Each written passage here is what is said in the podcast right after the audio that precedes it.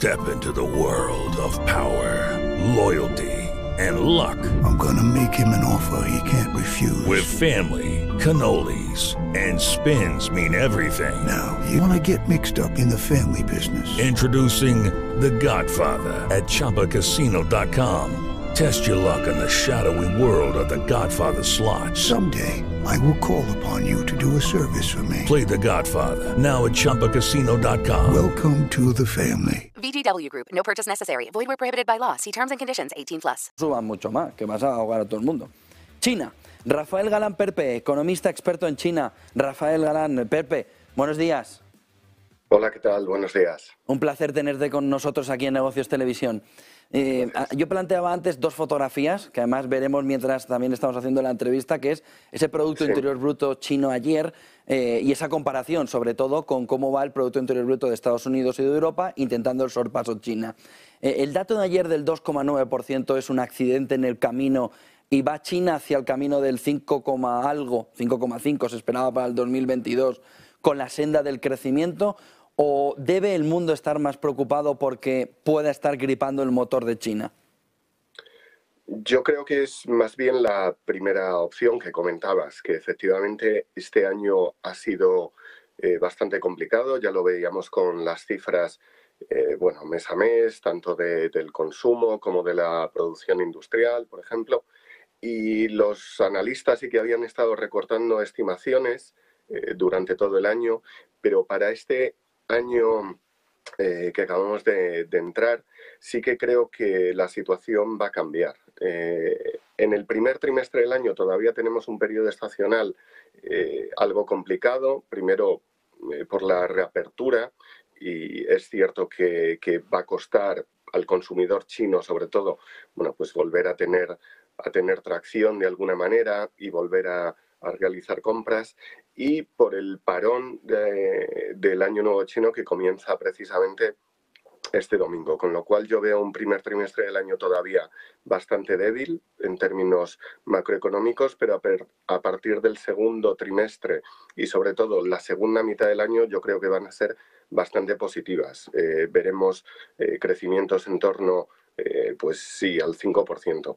Hay que tener en cuenta que, que esa eh, situación de cambio de modelo económico, pasar de, inversión y exportaciones, eh, que era el motor del crecimiento, había sido el motor del crecimiento durante prácticamente tres décadas, hacia un modelo de más consumo, eh, ya sabíamos que ahí se reducen varios puntos de, de PIB, con lo cual, bueno, pues está claro que los crecimientos que hemos visto en los años anteriores no van a estar. Tenemos que acostumbrarnos a crecimientos más moderados, pero del entorno del 4 o 5%. Eh, si vamos al detalle un poco más, eh, como decíamos, de los datos, el consumo ha estado prácticamente plano eh, a lo largo del año 2022. No así eh, las ventas online, por ejemplo, que ahora ya representan prácticamente la tercera parte del total y que están siendo, bueno, pues de alguna manera también eh, muy relevantes. Yo creo que este año la situación es diferente. El año anterior, con las restricciones por, por la pandemia, pues eh, el consumidor chino, como digo, ha, ha perdido bastante tracción y este año, bueno, pues yo creo que volveremos un poco a la senda de, de un crecimiento sostenido. En ese entorno, la, eh, la estadística que vimos ayer también del primer descenso de la natalidad o de la población en China, eh, ¿cómo lo ves a medio largo plazo para el crecimiento de China? ¿Va a servir para estabilizar una clase media china que pueda mejorar la demanda interna o puede ser un problema eh, debido al ritmo de crecimiento y mano de obra que necesita China? ¿Cuál eh, es la posición o cuál es la fotografía que ves con ello? Bueno, hay que tener en cuenta que la población en edad de trabajar ya venía descendiendo desde prácticamente hace una década. O sea, los, los- el rango entre eh, bueno, 16 y 60 años, que es la edad eh, legal de jubilación en China. Y eso, como digo, bueno, pues ya se veía un, descenso significativo.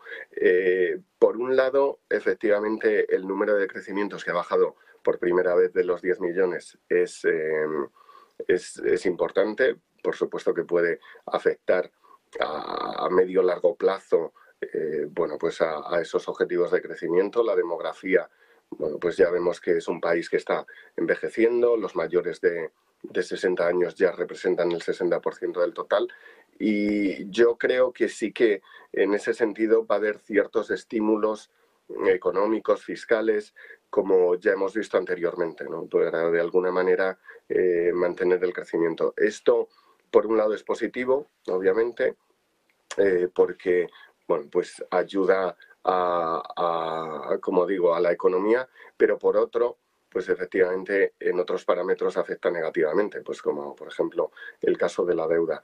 Eh, al final yo creo que sí que lo que se va a hacer es, dar también, bueno, pues eh, como digo, ciertos, ciertas ayudas ¿no?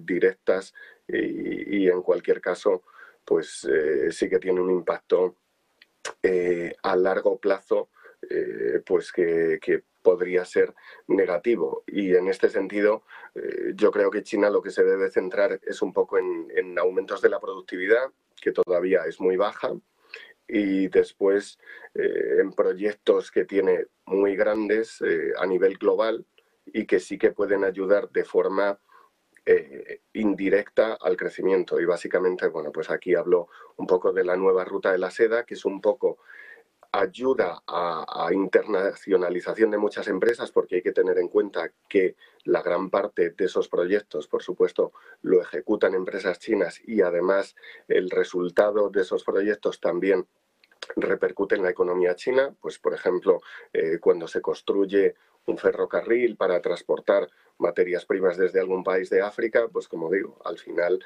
eh, es China quien está ejecutando y quien después eh, recibe esas materias primas de importaciones y, por ejemplo, la integración con otro gran proyecto en Asia, que es el, el RCP, el, Regional Comprehensive Economic Partnership, en el cual pues, eh, es el mayor bloque comercial del mundo, representando bueno, pues, la tercera parte del PIB y eh, que también puede ayudar a efectivamente relanzar de alguna manera las exportaciones. Con lo cual yo espero que, se compense ese efecto, como digo, de menor consumo doméstico por, eh, en parte, eh, una parte mayor, algo más significativa, de inversión y exportaciones.